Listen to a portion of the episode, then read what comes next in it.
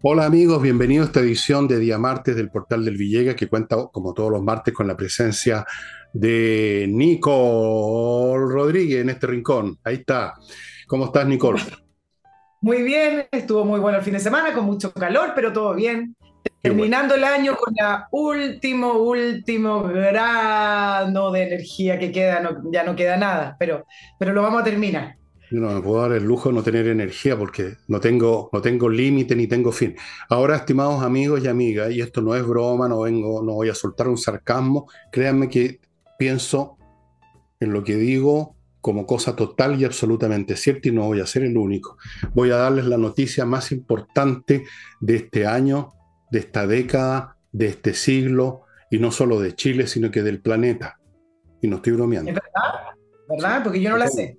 La noticia es que en un laboratorio de Estados Unidos por primera vez se consiguió un proceso de fusión nuclear que produjo más energía de la que se requirió para iniciarlo. Estamos hablando de un procedimiento que ustedes pueden ver los detalles hasta cierto punto en Wikipedia o en Google, que cuando se perfeccione, cuando crezca, porque produjo más energía, pero muy poco más, pero produjo más energía. Ese era el punto que se estaba buscando hacía mucho tiempo en todos los grandes laboratorios de física del mundo. Grandes laboratorios con instalaciones enormemente costosas, cuestiones que no salen mucho en la prensa. La actividad de la ciencia es más o menos secreta, en el sentido de que no es conocida por la gente.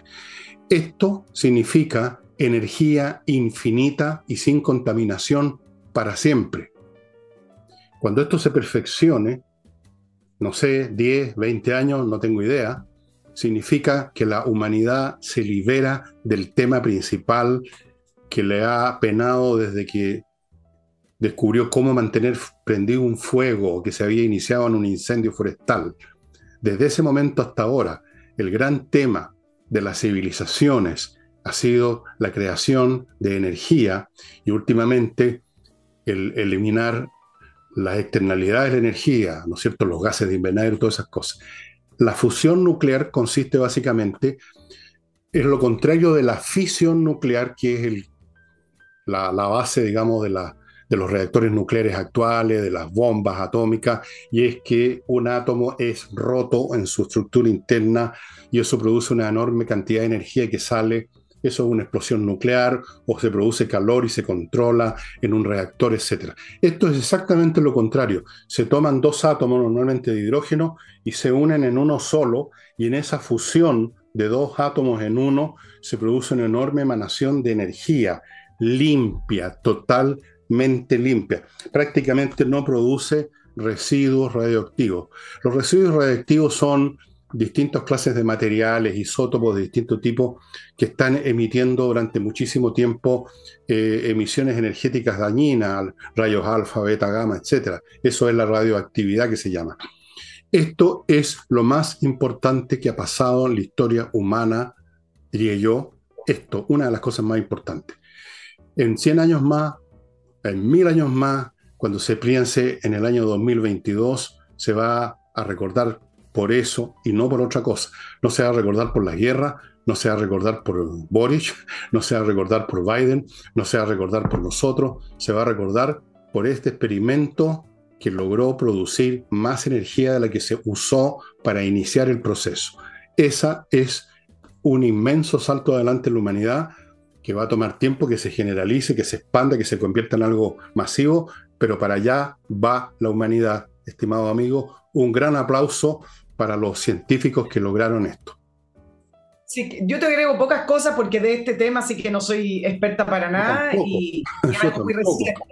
Pero, pero de lo que pude leer eh, un poquito de esta noticia que salió hoy, eh, desde el Centro de Estudios de Fusión Inercial del Imperial College de Londres también, ahí se estuvo haciendo ciertos ensayos que lograron también un avance. Eh, en febrero, por ejemplo, estos científicos británicos ya habían anunciado que habían duplicado con creces el récord anterior de generación y mantenimiento de la fusión nuclear. Pero lo que ellos advirtieron que para poder generar una central eléctrica se necesitaba una mucho mayor ganancia de energía eh, de la que estaban consiguiendo el laboratorio, que es lo mismo lo que está ocurriendo en Estados Unidos. Pero dos cositas que acá son interesantes desde el punto de vista político, que con, este, con, el tema de poder generar este, niveles de energía, siempre ha existido una, un objetivo. Uno, poder tener energía asegurada casi infinita y dos, dejar de depender de la energía fósil, digamos, digamos directamente de, del petróleo y otro. Por un lado, porque es menos contaminante, pero por otro lado también es por la dependencia de los países que son productores de petróleo, que es algo que los países europeos que casi no producen petróleo, por ejemplo, siempre han querido. Pero además hay un tema muy interesante que hoy no lo voy a poder desarrollar, que tiene que ver con la competencia científica, que nosotros estamos un poquito afuera de eso, si bien tenemos en Chile muy buenos científicos, pero como países compiten en quien llega. Esto es como la misma competencia espacial que se da en el ámbito científico. ¿Quién llega primero a esto? Y varios centros de científicos en el mundo, como en este caso como Estados Unidos, están tratando de conseguir este mismo objetivo. Sí, esto es lo más importante. Vamos a ver cómo esto se como dijéramos, se reverberan esos planos bastante más chantas, que es la competencia, y algunos tratarán de weaponizar, como dicen los americanos, cómo, cómo lo aprovechamos para armamento, cómo lo aprovechamos para ganar unos, unos, unos puntos más en la competencia geopolítica, por supuesto. Así es la raza humana, no tenemos remedio. Pero esto a la larga, a la larga significa un cambio para la vida humana, tal como significó un cambio cuando se descubrió cómo conservar o crear fuego frotando unos palitos, cuando se descubrió, cuando se desarrolló la máquina de vapor, cambios inmensos en la vida de la humanidad, independientemente del uso destructivo incluso que se le pueda dar alguna de estas tecnologías, como ocurrió con la energía atómica, que afortunadamente solo se ha usado dos veces en forma destructiva en Nagasaki y Hiroshima. Y antes de entrar ahora en materia, estimados amigos, dije Hiroshima porque sí lo pronuncian los japoneses. No es que yo ¿Verdad? Yo te decir, pero Fernando, no es Hiroshima, no, no, no es así. Es Hiroshima. Hiroshima. Amigos, eh, mientras tanto hay que atender las cosas del momento que nos toca vivir. Ese es nuestro destino como seres humanos, hacernos cargo del presente y ponerle empeño pensando en cómo ayudamos a ese futuro. Y aquí en este caso el futuro tiene la cara de un niñito, de una guagua que se llama Ignacio, que tiene unos tres meses, que sufre una afección, una enfermedad súper complicada que es la atrofia muscular espinal. Y eso significa que no puede en un momento dado respirar. Los remedios son impresionantemente caros. Estamos hablando de miles de millones y por supuesto ninguna familia lo puede eso encarar. Yo no lo podría encarar, Nicole tampoco, ninguno de nosotros. Quizás algún magnate, pero nadie más. Entonces hay que ayudar a la familia de Ignacio y es lo que hemos estado haciendo en este canal. Se ha estado haciendo también en otras instancias, han habido rifas en ciudades, etc. Yo lo, lo convoco a que se sume de una vez siquiera ojalá de más veces, cada, cada quien verá cuánto puede transferir todos los meses hasta que las cosas salgan adelante, como pasó con el niño anterior, con Renato, que también estuvimos en eso. A mi lado están apareciendo los datos para la transferencia al papá de Ignacio. Y continúo con algo que no va a ser importante para la humanidad, ni mucho menos, pero importante para mí, que es mi libro. Sí, yo sé que no, no es lo mismo que la fusión nuclear, pero créanme, créanme que se puede divertir bastante con la torre de papel, entre paréntesis, te tengo que mandar un libro, Nicole, para que lo guardes ahí en el celofán, porque no lo lees nunca. La torre de papel, la torre de papel de vuestro servidor está disponible en la tienda, en el villegas.cl slash tienda, así como están disponibles este combo formado por Envejezca o Muérase y E Insurrección a 24.900 hasta Navidad o sea, quedaron unas pocas, dos semanas más o menos. Sí, dos semanas. Amigos, no voy a cambiar la historia de la humanidad, pero voy a cambiar quizás un rato de ustedes, lo, lo van a disfrutar cualquiera de estos libros y estoy recomendando muy especialmente ahora La Torre de Papel a un precio ridículo, 9.900. Es el regalo que les quería hacer a todos ustedes este año para agradecerles todo lo que han hecho ustedes por mí a su vez. Y ahora entremos en materia y no sé, voy a cometer la, la rotería de partir yo con unos datos, cosa que generalmente no hago, le dejo esa pega a Nicole, así me voy a la, a la cochiguagua. Pero cometí el error de ver una encuesta de CADEM relativo a las posturas de la gente de este tema de la nueva constitución, que supuestamente hoy día, mientras grabamos, usted sabrá mejor que nosotros lo que ocurrió, se iba a llegar iba a salir humo blanco, si iba a llegar a un acuerdo. No sabemos nosotros, estamos grabando antes que eso ocurra. Mientras tanto, la encuesta Cadén refleja lo siguiente, ya noté algunas cifras, que seguramente Nicole también las tiene ahí. El 59% de la gente quiere que el órgano que cree la constitución, la convención o como se llame, sea mixto, esté formado por expertos y por personas elegidas directamente en votación popular. Ahí todavía hay mucho que discutir, cuántos más, cuántos menos, quién elige a los expertos, cómo se eligen, pero estoy basándome en las preguntas de la encuesta. El 41% prefiere, el 41% de estos que quieren una convención mixta, por supuesto, quieren que sea miti mota, mitad expertos, mitad personas elegidas. El 33% quiere una mayoría de expertos. Ahora, si usted suma estas dos cifras, y creo que es válido sumar, no esperas con manzana, tenemos un 74% personas de, de personas que quieren al mínimo, al menos la mitad de la comisión formada por expertos. La mitad o más. ¿No es cierto? Continúo con la encuesta CADEM. El 76% del público encuestado piensa que el sistema de salud que, que, tenemos o que vamos a tener debiera ser mixto, donde la gente puede elegir entre instituciones públicas y privadas, o sea, mantener lo que hay. Al final eso es lo que está diciendo ese 76%, no creo que esté equivocándome, porque lo que tenemos ahora es exactamente eso. Te eliges si está en ISAPRE o en FONASA, ¿no es verdad? Así es. Y mm, última cifra que recojo de CADEM, en las famosas encuestas sobre la, credibilidad que tienen personajes públicos, la que aparece mandando con un peso muy grande es Evelyn Matei, y los tres últimos de la lista son tres comunistas. Los tres son comunistas. La señora Hasler, esta señora Antiojúa de, la Municipalidad de Santiago que anda armando mesas de trabajo mientras le queman la ciudad y la gente se va. El señor presidente de Chile, Guillermo Tellier, y el señor Jadue. Ese, era el, vicepresidente o el, el chambelán, no sé qué cosa. Tres comunistas al fondo de la tabla. Dicho lo cual, callo para siempre, dejo a Nicole no calle para siempre, voy a complementarlo, porque a, este, a esta hora que estamos grabando el, programa, trascendió que están ya los partidos políticos a puertas de el fin de la negociación para el nuevo proceso y poder eh, anunciar a todos los ciudadanos chilenos que estamos muy expectantes por este nuevo proceso constituyente del el acuerdo que estarían firmando. ¿Qué es lo que trascendió? Yo no me atrevo a, a decir que esto es lo que va a ser porque esta negociación ha estado en la puerta del horno varias veces. Yo voy a, voy a decir tres aspectos nomás que son los más importantes. No voy a entrar en los trascendidos más específicos. Uno, por supuesto que le cambiaron el nombre, se va a llamar Consejo Constitucional, ¿ya? Va a tener 50 personas, miembros constituyentes electos por votación popular. La elección sería en abril, pero además contaría con 24, los famosos expertos. Y estos expertos eh, tendrían que trabajar en enero en un anteproyecto, esto un poco enredado, y yo creo que más o menos va, a ir por esa línea el acuerdo final. ¿ah? En este anteproyecto que se le entregará a este nuevo Consejo Constitucional, van a trabajar los contenidos del Consejo Constitucional y luego los expertos entrarían nuevamente para la armonización.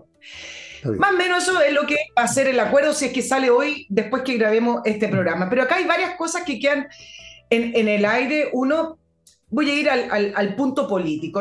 A mí me parece que con este tema constitucional, ni la izquierda ni la derecha van a dejar contento a su electorado si es que podemos dividir a la izquierda y a la derecha bajo los conceptos clásicos del electorado.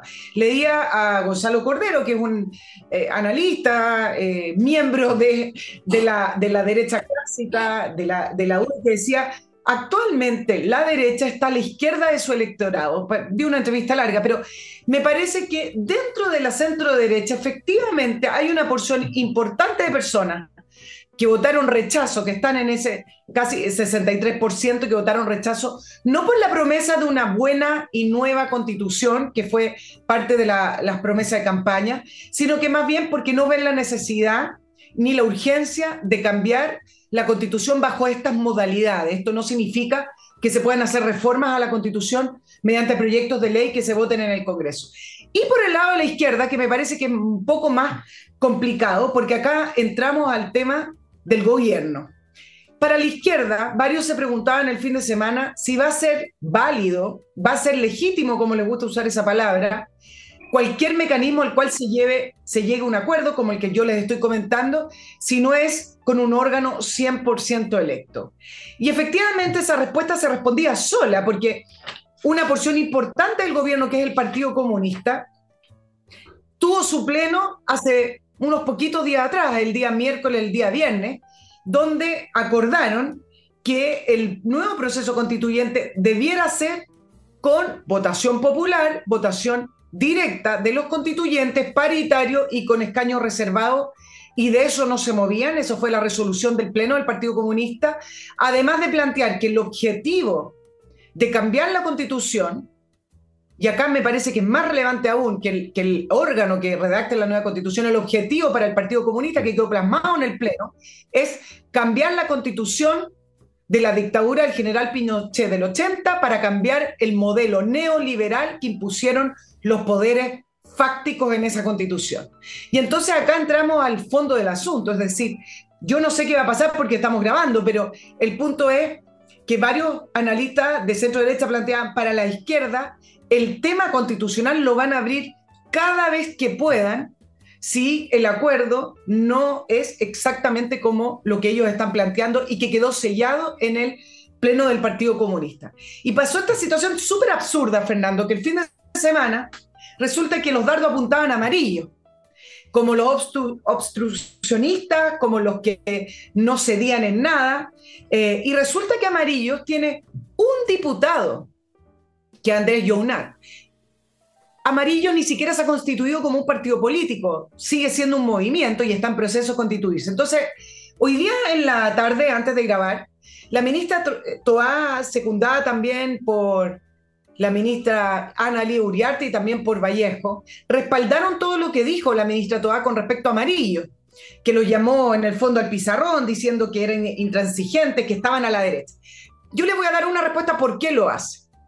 Porque Amarillo se está constituyendo como partido político y si bien hoy no son una fuerza numérica, sí a Amarillo está siendo una especie de fuerza gravitante para personas de la centro izquierda, de la cual ella también pertenece el PPD, si es que pudiéramos posicionarlo como la centro izquierda o también del socialismo democrático. ¿Por qué? Porque tiene estos intelectuales, tiene estos adherentes que participaron de la concertación y que participaron y se reconoce como de centro izquierda.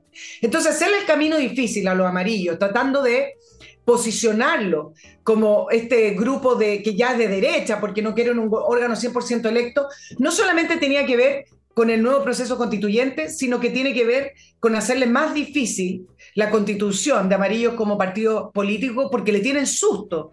El PPD, el Partido Socialista y, y la democracia cristiana, si es que queda algo de la democracia cristiana, le tiene miedo a la constitución de Amarillo como partido político en las próximas elecciones porque efectivamente podría traer a ese votante de centro izquierda que en el socialismo democrático lo ven como simplemente partidos de izquierda alineados con las ideas de gobierno.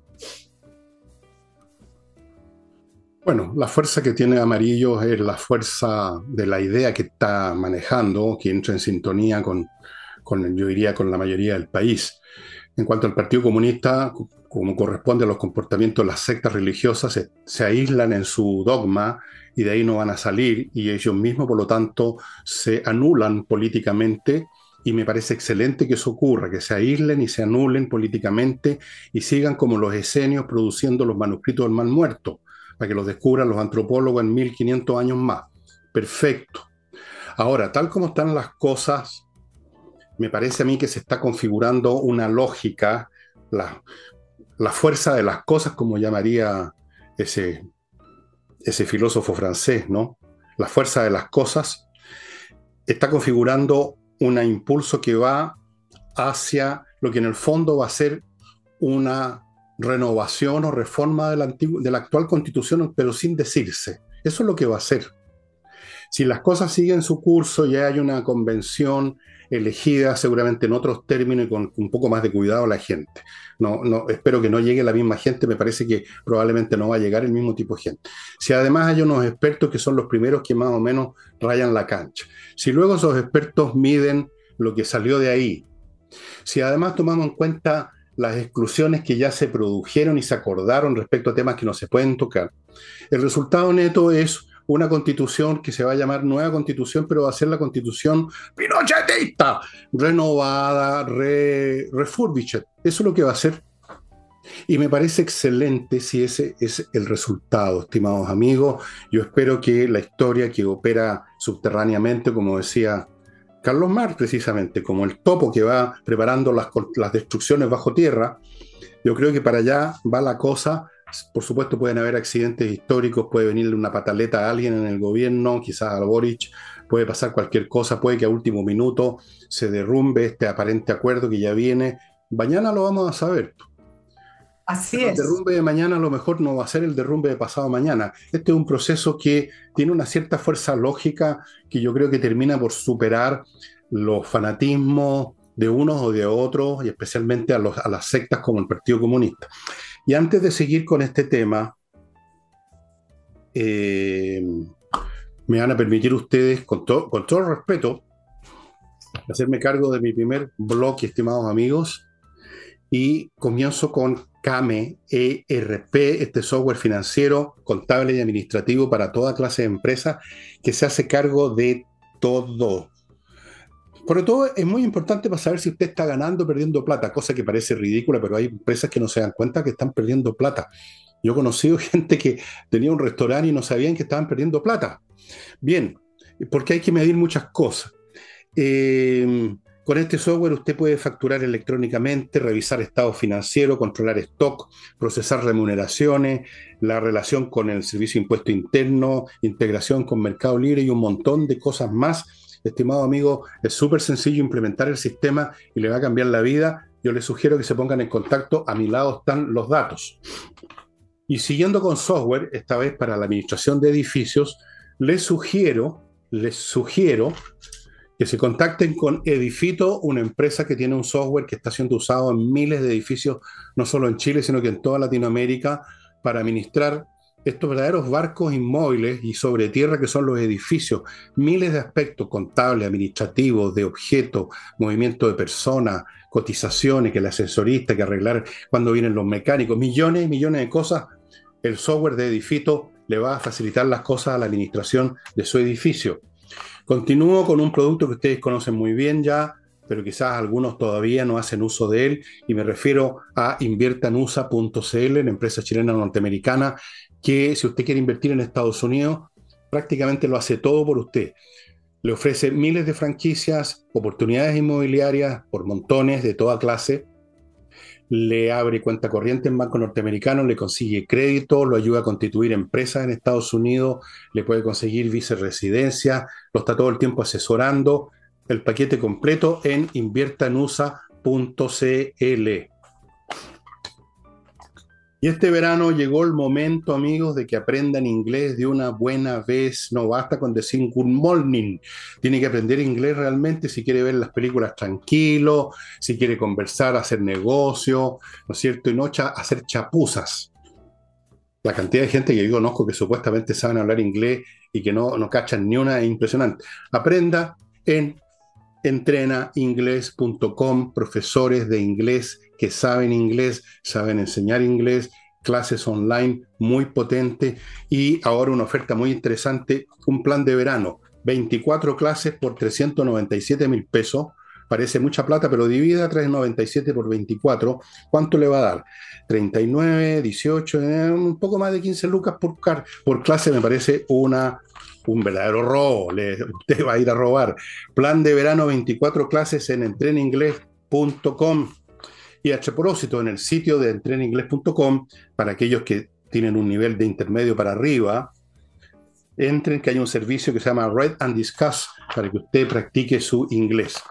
Y termino con espacioajedrez.com, que está acá a mi derecha con los productos de siempre, a este precio descontado, rebajado, regalado, que hizo que la primera partida se agotara. Esta es la segunda partida, también se está acabando, porque además cada producto viene con tres licencias gratuitas para cursos y actividades en espacioajedrez.com. No me imagino un mejor regalo para un chico inteligente que un curso de ajedrez con toda esta franquicia, el producto, todo. Les cambia la vida a los niños, estimados amigos. Bueno, Nicole, estábamos en esto de la constitución, vamos a ver qué pasa hoy, vamos a ver qué pasa mañana, vamos a ver qué va a salir de esta cuestión también. Mira, sí, te, quería agregar algunas cosas políticas con respecto a eso, porque eh, leyendo un poco más de los trascendidos de este acuerdo, en el cual además el anteproyecto elaborado por los famosos expertos eh, va a ser vinculante y tendrá que ser aprobado por el órgano redactor. Desde el punto de vista político, al final, acá lo que, lo que creo que es relevante con respecto al acuerdo es en qué posición queda el gobierno, porque hasta hoy en la tarde, sus ministras prácticamente desplegadas y el propio presidente Boric estuvieron vilipendiando y estuvieron presionando para, que, para tener un órgano 100% electo sin expertos. Entonces, si tuviera que concluir, si es que, si es que el acuerdo es como lo estamos planteando, tendríamos que decir que este acuerdo fue otra derrota del gobierno. A expensas del gobierno y sin el gobierno, donde se debe haber juntado, porque no tengo acá la información, pero se debe haber juntado las fuerzas de la centro derecha de Chile Vamos con la centro izquierda y estos, estos movimientos en, en formación entre amarillos que traen agua al molino y también el Partido Demócrata de Jimena Ricó, que también está en formación.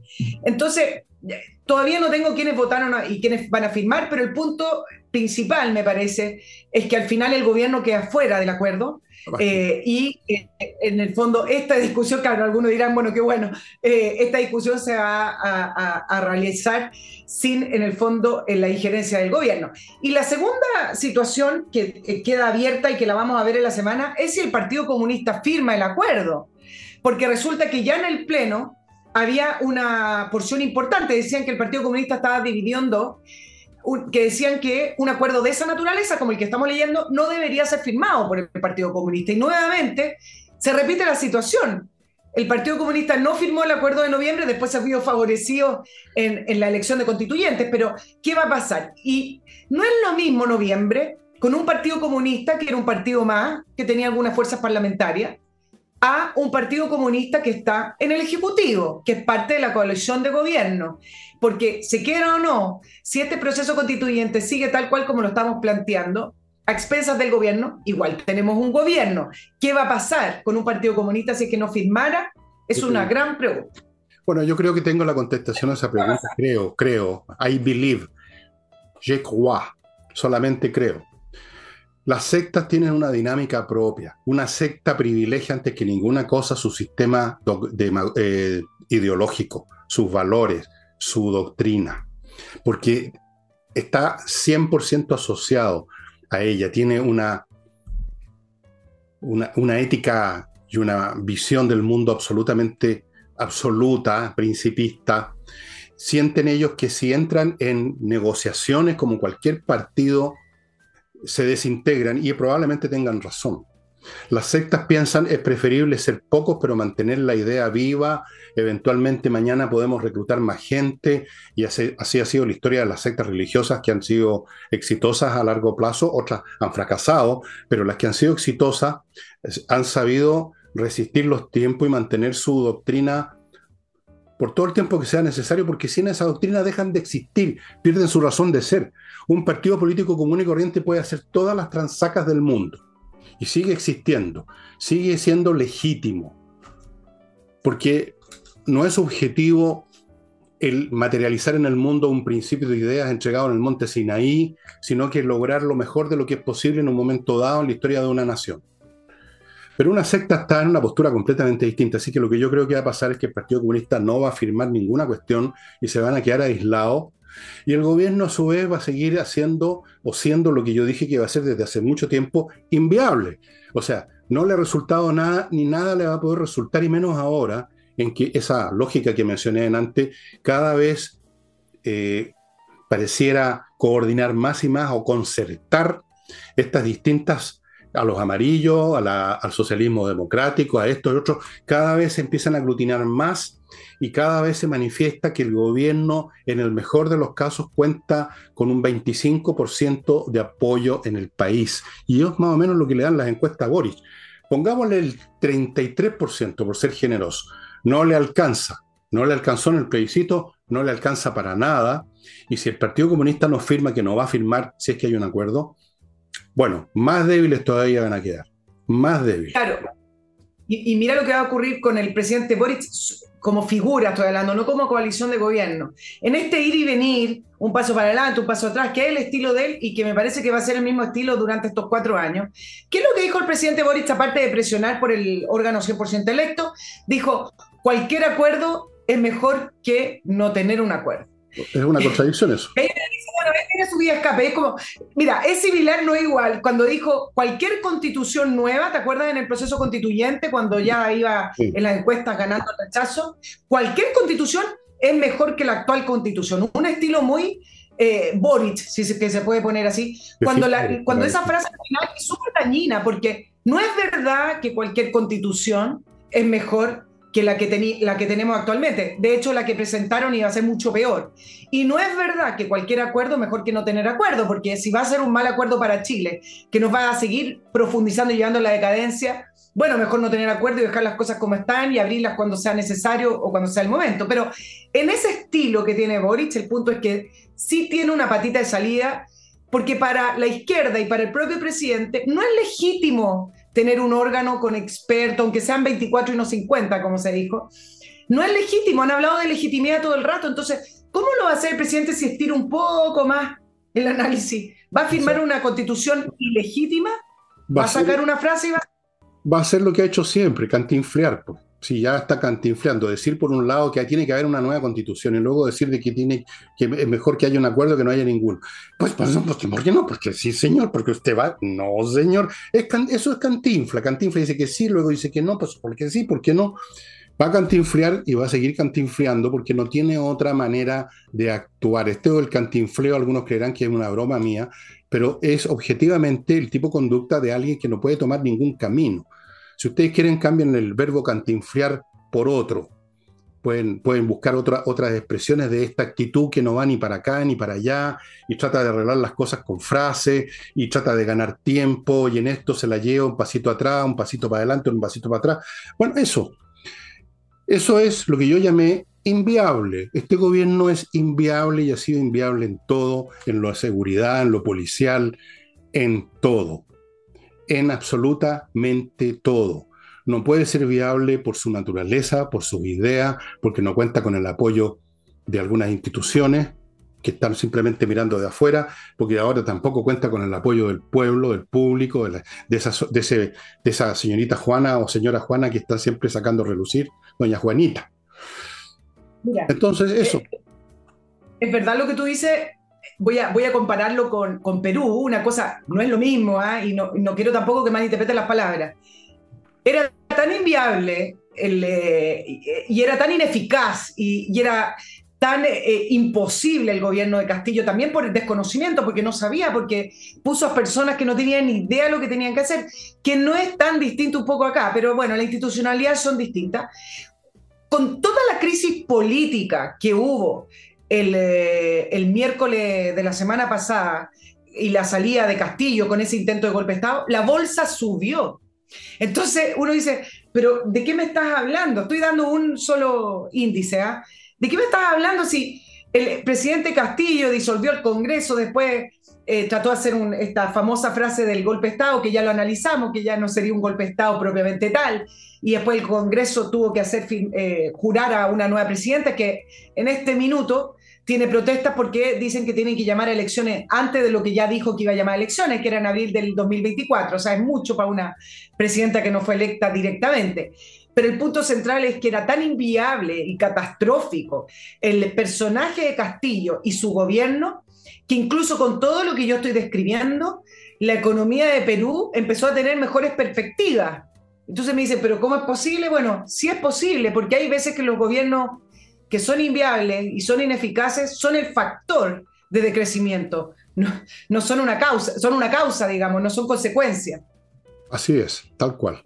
Em, efectivamente, era, era muy inviable de una manera más, más farsesca que acá, digamos. O sea, a lo mejor el señor, yo no sé qué gabinete eligió, a lo mejor puso, digamos, a un, no sé, a quiénes puso, digamos, en, el, en, el, gabinete, parece que eran tipos aún más ignorantes que él. Pero acá no ha sido muy distinto. Hay, hay, unos tipos acá que tienen unos títulos que compraron en la universidad los patitos en Europa o algo así, pero que son, por la idea, por lo que dicen, también bastante ineptos y bastante equivocados. Eh, pero hay una estructura aquí con ciertas inercias que más o menos mantienen las cosas con una cierta apariencia y mayor seriedad. Tenemos por último un Marcel que trata, como esos malabaristas chinos, tratando de sujetar como 60 platos en unos palitos, hasta que ya, ya no puede, ya entendí con todo. En Perú no había eso. Así que allá no era simplemente inviable, allá era catastrófico. Acá es inviable. Y yo calculo que, salvo que haya algún accidente histórico, esto va a continuar con un deterioro progresivo, acumulativo, hasta el final del gobierno de, de Boris, y eso es lo mejor que podríamos esperar que pase porque cualquier otra cosa que pase sería peor. Pero en fin, voy a, mi próximo blog, estimadas amigas y amigos, y amigues, y amigos. Mi clima. ¿Cómo cree usted que yo estoy combatiendo los calores que asan a tantos chilenos? Con mi clima, pues. ¿Qué temperatura cree que tengo aquí en donde estoy haciendo el programa? 19 grados, fresquito, rico. Respiro profundo. ¿Usted están las mismas que yo? Tal vez no. Amigo, contáctese con miclimo.com, los mejores dispositivos, la mejor instalación, la mejor mantención, súper importante para cualquier artefacto. Así es que póngase en contacto con Miclimo antes que sea tarde. Me refiero a que hay mucha gente que está demandando el producto y eso significa que hay más demora y más demora en la instalación. Póngase ya en contacto con Miclimo. Continúo con Duemint. Esta es una plataforma que transformó la manera en que las empresas gestionan los cobros.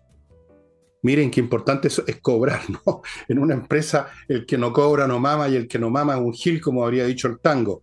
Es una plataforma en línea para que la empresa tenga una serie de herramientas que optimicen el flujo de dinero por los productos o servicios que usted le entrega a los clientes, para que le paguen a tiempo, la efectividad se mejora según los cálculos que ellos tienen, según los resultados que han tenido, en un 70%.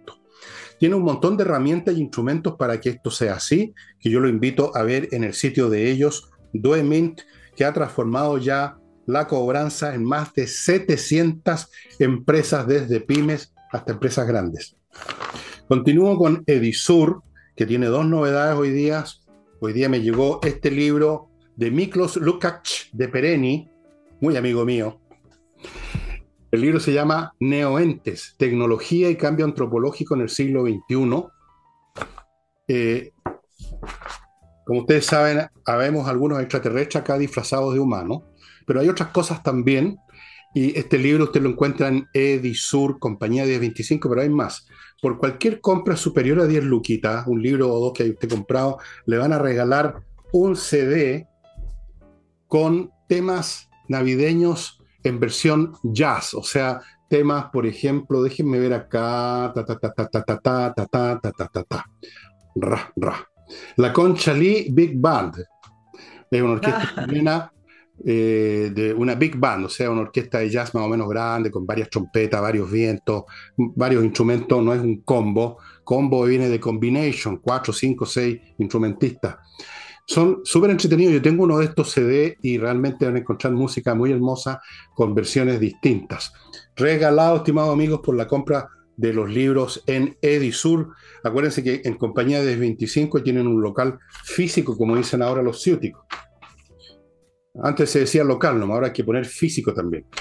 Y continúo con, con, con qué? Con autowolf.cl, la empresa que va a su casa y en 24 horas le deja la carrocería de su vehículo como nueva. ¿No? Háganse esa. Vaya a cualquier garage de desabolladuría y va a estar su auto, va a desaparecer en un hoyo negro una semana, dos semanas, no sabe lo que están haciendo, le pasan el auto, usted no sabe si debajo hay una masilla nomás con una pintura, con una acuarela.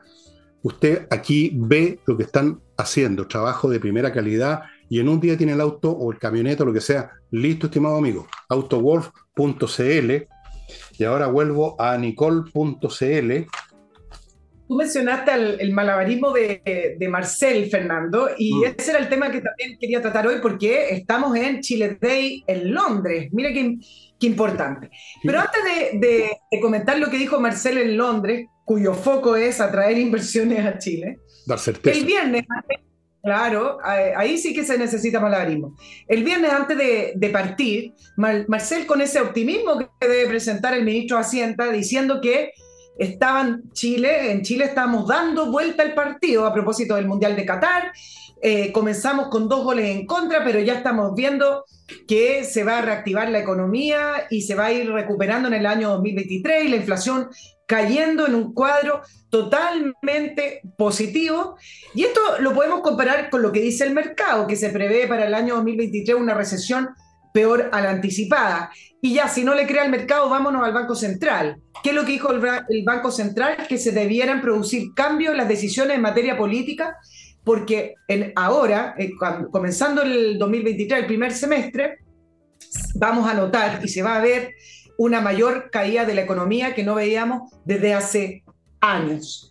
Entonces, todas las proyecciones son negativas, muy negativas, menos la de, la de Marcel. Y Marcel hablando de este escenario muy distinto, por la sensación ambiente. Cuando él estudió economía y él sabe que la economía no es un problema de sensación, es un problema de números, da o no da. Pero bueno, ¿qué, pasa, qué pasó en el Chile Day que me interesa? Eh, él dice, vamos al Chile Day a enfocarnos en atraer y fomentar la inversión en Chile. Hizo una presentación muy bonita de Chile, por supuesto.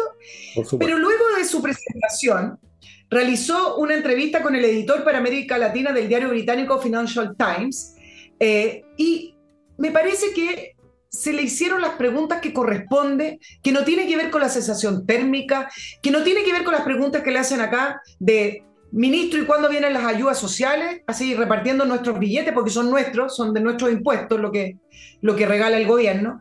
Entonces, el editor muy directamente le pregunta a Marcel con respecto a la preocupación que existe en los inversionistas extranjeros sobre el alza de impuestos, la inseguridad creciente en el país y la incertidumbre política por la nueva constitución. Eh, y le pregunta directamente de esta sensación que hay, no sensación, dijo, pero esta idea que hay de que Chile fue el ángel de los mercados emergentes, pero ya se perdió. Y Marcel tuvo que dar una serie de explicaciones, yo acá, eh, para no ir tan al detalle, habló de que Chile está viviendo tres cambios, en la macroeconómico dijo que han logrado contener en parte la inflación. Bueno, me parece que ahí le damos un punto. Y también habló en el, como tercer punto una transición productiva, que eso es parte de la agenda de gobierno de Chile enfocado en el Chile antiguo, el Chile que, que, el presidente Boric y su gobierno y su coalición menosprecian, enfocado en la materia prima, pero ahora hay un nuevo horizonte abriéndose, dice Marcel, eh, a una nueva mirada en, la, en, el modelo de desarrollo de Chile. Y, y, ahí nuevamente le preguntan por el proceso constitucional y dice, bueno, esto no va a terminar luego, sino que más bien a inicios del 2024. ¿Les parece que es un país atractivo para las inversiones? Que Marcel puede hacer la presentación que quiera, puede presentar las Torres del Paine, puede presentar el desierto de Atacama, puede presentar a, algunas grandes empresas en Chile, puede hacer lo que quiera. Pero para los inversionistas extranjeros, la realidad y los números son los números. Y a propósito del proceso constitucional que dicen hay que cerrarlo para reducir la incertidumbre, puede ser, le doy un punto, que hay que cerrar el proceso constituyente. ¿Cómo? Pero abrir el proceso ahora es abrir una nueva ventana de incertidumbre, porque el debate va a venir y ese debate produce incertidumbre. Entonces, me parece que esa frase que dice, ahora hay que cerrar el, acuerdo constituyente para tener certidumbre, no, se abre una nueva ventana de incertidumbre. ¿Cómo va a venir el debate? Bueno, ¿qué puede decir el pobre hombre? no Tiene que decir cosas, tiene que darse 20.000 vueltas. Eso de que las cosas no están tan mal, que van mejorando, me recuerda a, un comentarista de fútbol, un tipo muy agradable que yo tuve el gusto de conocer, Alberto Fuyú, que fue un gran futbolista, y que tenía una manera plañidera de hablar y, solía comentar cosas como esta. Bueno, perdimos 4-0, pero podían haber sido 6-0. Ese era el gran consuelo del tipo de comentario de Fuyú, y los de Marcel no son muy distintos. Eh, otra cosa que la certeza además depende de cuál es la certeza. Para mí me pueden llegar mañana con un certificado que dice que me van a fusilar mañana, es una certeza, pero yo no sé si es positiva. Tendría que analizarlo un poquito. Hay certezas que son pésimas. Señor, hay un 100% de que usted tiene cáncer y se va a morir en un mes. Bueno, es una certeza, pero no es precisamente para armar una fiesta, ¿no es verdad? Así que ¿Cuáles son las certezas? ¿Cómo se va a cerrar el proceso constitucional? También depende, pues depende de en qué se llegue. Vamos a seguir viviendo en esto y no olvidemos que hubo uno de estos geniecillos, por no decir esto, uno de estos imbéciles que tanto proliferan en esos sectores, que en un momento dado dijo todavía sacando pecho ufano que para, hacer el, para seguir con el proceso había que meterle inestabilidad al país. Lo dijo como gran gracia el tonto, porque así son de estúpidos, bueno. no, no, no, me acuerdo, no quiero acordarme quién fue. Hay que meterle inestabilidad, pues hombre, por Dios. Qué buena, qué inteligente esta gente, por Dios, estamos en manos de puros genios deslumbrantes.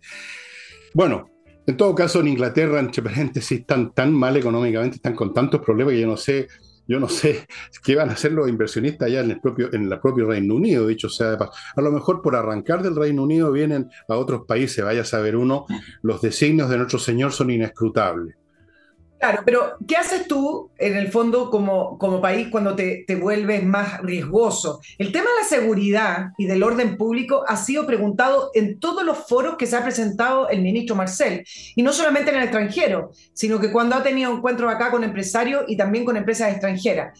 Y entonces, cuando tú te haces más riesgoso, desde el punto de vista de, por ejemplo, la seguridad o porque abriste un nuevo proceso constituyente. Ok, son cosas que no se pueden cambiar, pongámoslo desde ese punto de vista. Tú no subes impuestos, tú te tienes que poner más atractivo, ¿no? Tienes que decirle, ok, nosotros somos más riesgosos, más complicados. Además, no solamente tenemos un tema de, riesgo, sino que hacer nuevo negocio en Chile es tremendamente complejo, complicado, burocrático y largo. Por lo tanto, digámosle a la gente, ok, nosotros somos eso, pero acá no va a pagar tantos impuestos porque hay que compensar por un lado, pero no estamos compensando por ningún otro porque también le preguntaron por la reforma tributaria. Estas cosas no escapan a las grandes inversiones extranjeras, sino que esta cosa de la sensación, de la idea, de creer que acá es número. Y la verdad es que Chile nos está ofreciendo un mercado atractivo si es que además de todo el contexto que estamos explicando va a subir los impuestos de la manera que lo quiere subir. Entonces, ¿por qué hay que invertir en Chile? Porque somos simpáticos, no sé, no, no, sé hoy en día. No, no, no, no hay ninguna razón para invertir en Chile. De hecho, el país está desinvirtiendo. O sea, la plata está saliendo del país y no me refiero solo a las empresas, sino que a personas comunes como tú, como yo, personas que tengan por ahorro, en, juntaron 20 millones, 50 millones en un fondo, cosas como esa, no más que eso, gente que ha ahorrado toda su vida porque iban a comprarse una casa por cualquier motivo, y lo están sacando. Y se están sacando ellos mismos. Se está yendo la gente del país, Nicole. Eso es lo peor. El, capital humano es lo más importante. Un país con capital humano como era Alemania después de la Segunda Guerra Mundial, que no quedó nada en pie, en 10 años ya estaban, ya funcionando como avión, pues tenían un tremendo capital humano, una, una, una nación tremendamente trabajadora, repleta de científicos, ingenieros, técnicos, sacaron el país adelante. Nosotros, la mejor gente se está yendo. Nos estamos quedando los viejos y se están quedando los revolucionarios. No sé qué estás haciendo tú aquí en Chile, deberías mandarte cambiar, diría yo. Más de alguien diría eso. O tenemos familia, nos quedamos por algún motivo. Pero la gente joven, yo estoy viendo, la gente joven, gente de menos de 40 años, se están yendo o están viendo cómo irse. Así que no estamos para atraer inversiones, sino que estamos para, para, para que se vaya la gente. Eso es lo que estamos viviendo en Chile. Y, se está produciendo un cuadro que al final eh, te hace relevar lo, grave en el estado que está entrando la economía. Aquí esto ya ni siquiera tiene que ver con las grandes inversionistas, porque, por ejemplo, el eh, BID, que es una empresa china, está diciendo que están dispuestos a invertir en el litio. Bueno, esos son los grandes negocios, está muy bien. Pero mira lo que está pasando con un montón de sectores de la economía de este país que al final uno dice, bueno, ¿y por qué el país está tan caro? Que es un tema que a lo mejor podemos tratar en otro programa que se está conformando como una especie de bancada parlamentaria presionando por el alza del costo de la vida, como si fuera como un enemigo que hay que afrontar así como con una pistola, una cosa así. Así son Cuando al final de todos los factores. Mira lo que pasó con el agro. Te voy a dar un solo dato porque me parece que están enfermos varios sectores de la economía. El 50% de los agricultores en Chile mantienen postergadas sus inversiones por la incertidumbre política, a ellos les afecta directamente si empezamos a plantear entrega de tierra a los pueblos originarios en el nuevo proceso, propiedad privada, qué pasa con las usurpaciones que no han sido muy bien protegidos por la ley y además por la seguridad. El 50%. Y este gobierno habló de soberanía alimentaria. Entonces después nos preguntamos, mira qué curioso, oye, que está caro comer en Chile, que está caro ir a comprar a la feria, que está caro ir al supermercado. Pero si las cosas no, no nos caen por milagro, es una serie de causas y consecuencias. Y no se está haciendo nada por eso. Ese es el punto. No, se está haciendo al revés, porque esta gente, este gobierno básicamente es representativa de los sectores que, ¿cómo, ¿cómo describirlo? No sé, pero que digamos que no son muy productivos, que no son muy clever, que no son muy trabajadores, que no son muy esforzados, que han vivido toda la vida de bonos, de ayuda, de ayudas sociales, de esto, lo más allá, carreras pencas, estudios interrumpidos, nunca han trabajado. Es un mundo, un mundo donde el tema de la productividad, del crecimiento, no, no, les, no les hace sonar ninguna campanita. Entonces saben destruir, saben arruinar, pero no saben producir. A veces saben repartir y también saben robar. Nada más. Entonces con, este gobierno es imposible llegar a ninguna parte. Es imposible. Si eso es todo, no, no, hay, no hay forma. Eh, hay que esperar que se acabe este gobierno y el público, supongo yo que va a suceder lo que el 4 de septiembre, que van a elegir un gobierno de signo absolutamente contrario y ahí tendremos que empezar a recoger los platos rotos. Ahora entro a otro bloque, amigos. KM Millas, a usted lo necesita. O sea, usted necesita KM millas más bien. Si usted tiene millas acumuladas por sus vuelos, le sugiero que entre a kmmillas.cl y los venda rapidito por buena plata antes que las empresas aéreas se los borren y usted se quede marcando ocupado. Así de simple, estimados amigos. Salvo que vaya a ocupar todas esas miles de millas mañana, vaya entrando a KM Millas y venda sus millas. Yo tengo como media milla por vender, que es lo que me he caminado el último año, más o menos. Continúo con compreoro.cl, la empresa en la internet donde usted puede comprar oro y plata, el metal precioso propiamente tal, en su forma de lingotes de distintos tamaños o moneda, en el caso del oro. Los productos certificados con 99,99% pureza, o sea, 24 quilates. Usted compra estas cosas, las tiene en su casa, en su caja fuerte, donde sea que usted las quiera tener. Son objetos que están en sus manos literalmente.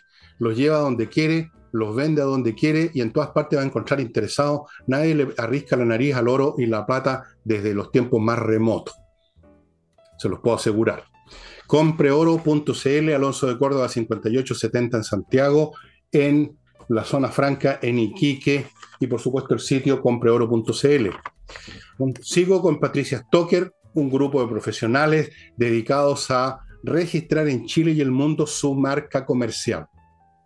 Muy importante, amigo, lo de la marca comercial. Uno puede tener muchos problemas si no la ha registrado porque nos faltan los frescos de eso. Usted sabe que aparecen de la noche a la mañana y le piden plata porque usted, ellos habían registrado la marca y usted, o sea, es un lío. Registre la marca con Patricia Stoker en Chile, en el extranjero, luego la van a renovar cuando es necesario, la van a defender cuando si es preciso, todo. Póngase en manos de patriciastocker.com. Sigo con tpille.cl, una empresa de seguridad especialmente dedicada a empresas que tiene un equipamiento salvaje que les permite no solo vigilar, fotografiar a, un delincuente, sino que disuadirlo. Tienen métodos para eso. tpille.cl, lo invito a que entre al sitio de ellos y vea todo el equipamiento técnico que tienen. Parece una sala de la NASA, esta empresa tpille.cl. Y ahora pillemos a Nicole con sus últimos dos puntos, supongo. Oye, vámonos a, un tema internacional para finalizar el, programa, porque creo que este tema va a ir escalando. ¿ah? ¿Te acuerdas cuando comenzó el Mundial que yo te eh, comentaba acerca de Qatar y cuál era el objetivo principal de Qatar de poder eh, organizar la Copa del Mundo, que era un objetivo geopolítico de insertarse al mundo, de tener redes, y todo eso al final, ese objetivo de la familia catarí, porque esto es una monarquía, terminó en una corrupción gigante con la gente de la FIFA que le otorgó la sede a un país que no tenía mucho vínculo, no tenía estadio eh, de fútbol. No tenían plata. Pero, claro, no tenían plata, eso es lo que tenían, pero resulta que esto quedó ahí. Exacto, y yo planteé si a final de cuentas parte del objetivo de Qatar se iba a cumplir con el hecho de salir al mundo, porque Qatar era una sociedad cerrada, no sabíamos mucho lo que pasaba ahí, pero resulta que por el hecho de haber eh, organizado el Mundial, salieron a la luz los problemas de Qatar, principalmente sobre violación a los derechos humanos, en, eh, derechos laborales, la situación de la mujer, etc. Y entonces eh, quedó mucho más expuesto. Pero eso no fue todo porque a lo mejor ese resumen o ese análisis lo podemos hacer una vez que termine el Mundial. Al parecer, no se trataba solo de corromper a la gente de la FIFA, sino de extender sus redes en, eh, Europa. ¿Qué pasó? Que la Fiscalía de Bélgica comenzó a investigar una trama de sobornos de Qatar a personas influyentes políticamente. ¿Qué pasó? Un día o dos días después, cinco detenidos entre ellos además eurodiputados y ex eurodiputados detenidos por blanqueo de dinero, corrupción y por liderar o, ser parte de una organización criminal. Entre ellos, por ejemplo, hoy se fue a la cárcel, está siendo formalizada, no, no, no, no ha sido declarada culpable, pero se fue a la cárcel la ahora ex vicepresidenta de la Eurocámara, una, mujer griega, Eva Kaili, por pago de directos de, recursos muy alto, un pago muy alto. Imagínense lo que puede pagar la familia catarí y regalo. Ya les voy a decir tres puntitos de la importancia de esto, pero miren lo que dijo la vicepresidenta de la Eurocámara en noviembre en su visita a Qatar. Ya casi que estamos hablando del cinismo en su esplendor.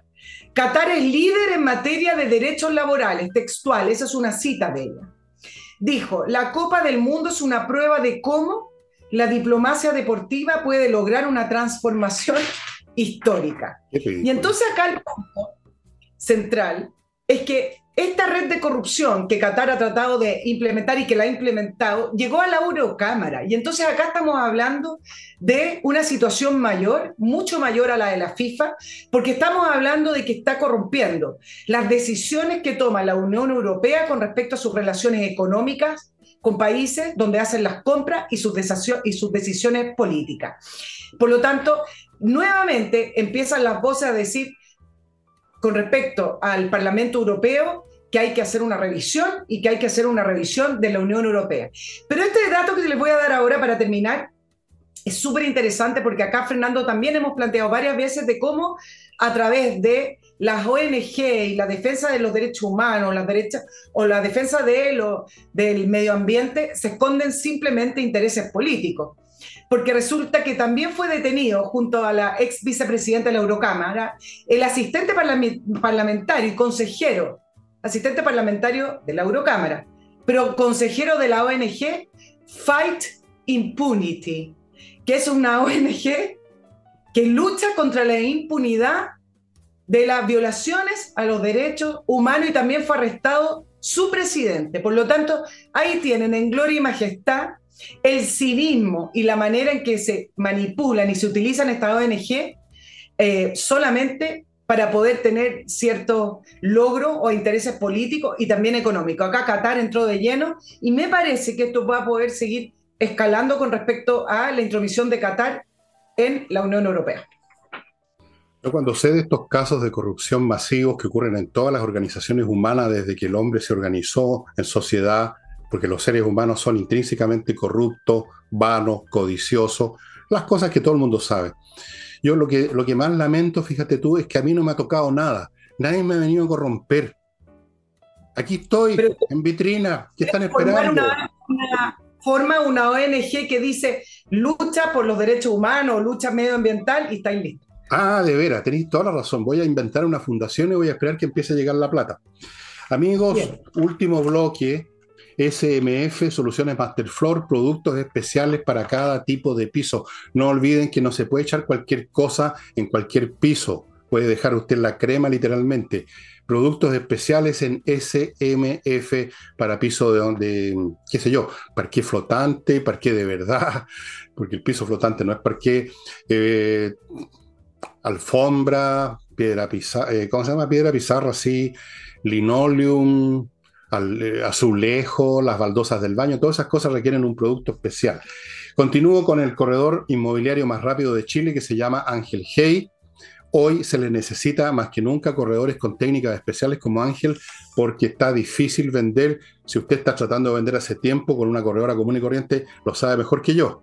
Póngase en contacto con Ángel Hey y para los que tienen o pueden tener problemas legales penales ahora, penales, ya sea porque los acusaron falsamente de algo, como ha ocurrido tantas veces en este país, no lo sabré, o porque usted está acusando a alguien por un crimen, por un delito, o por lo que sea.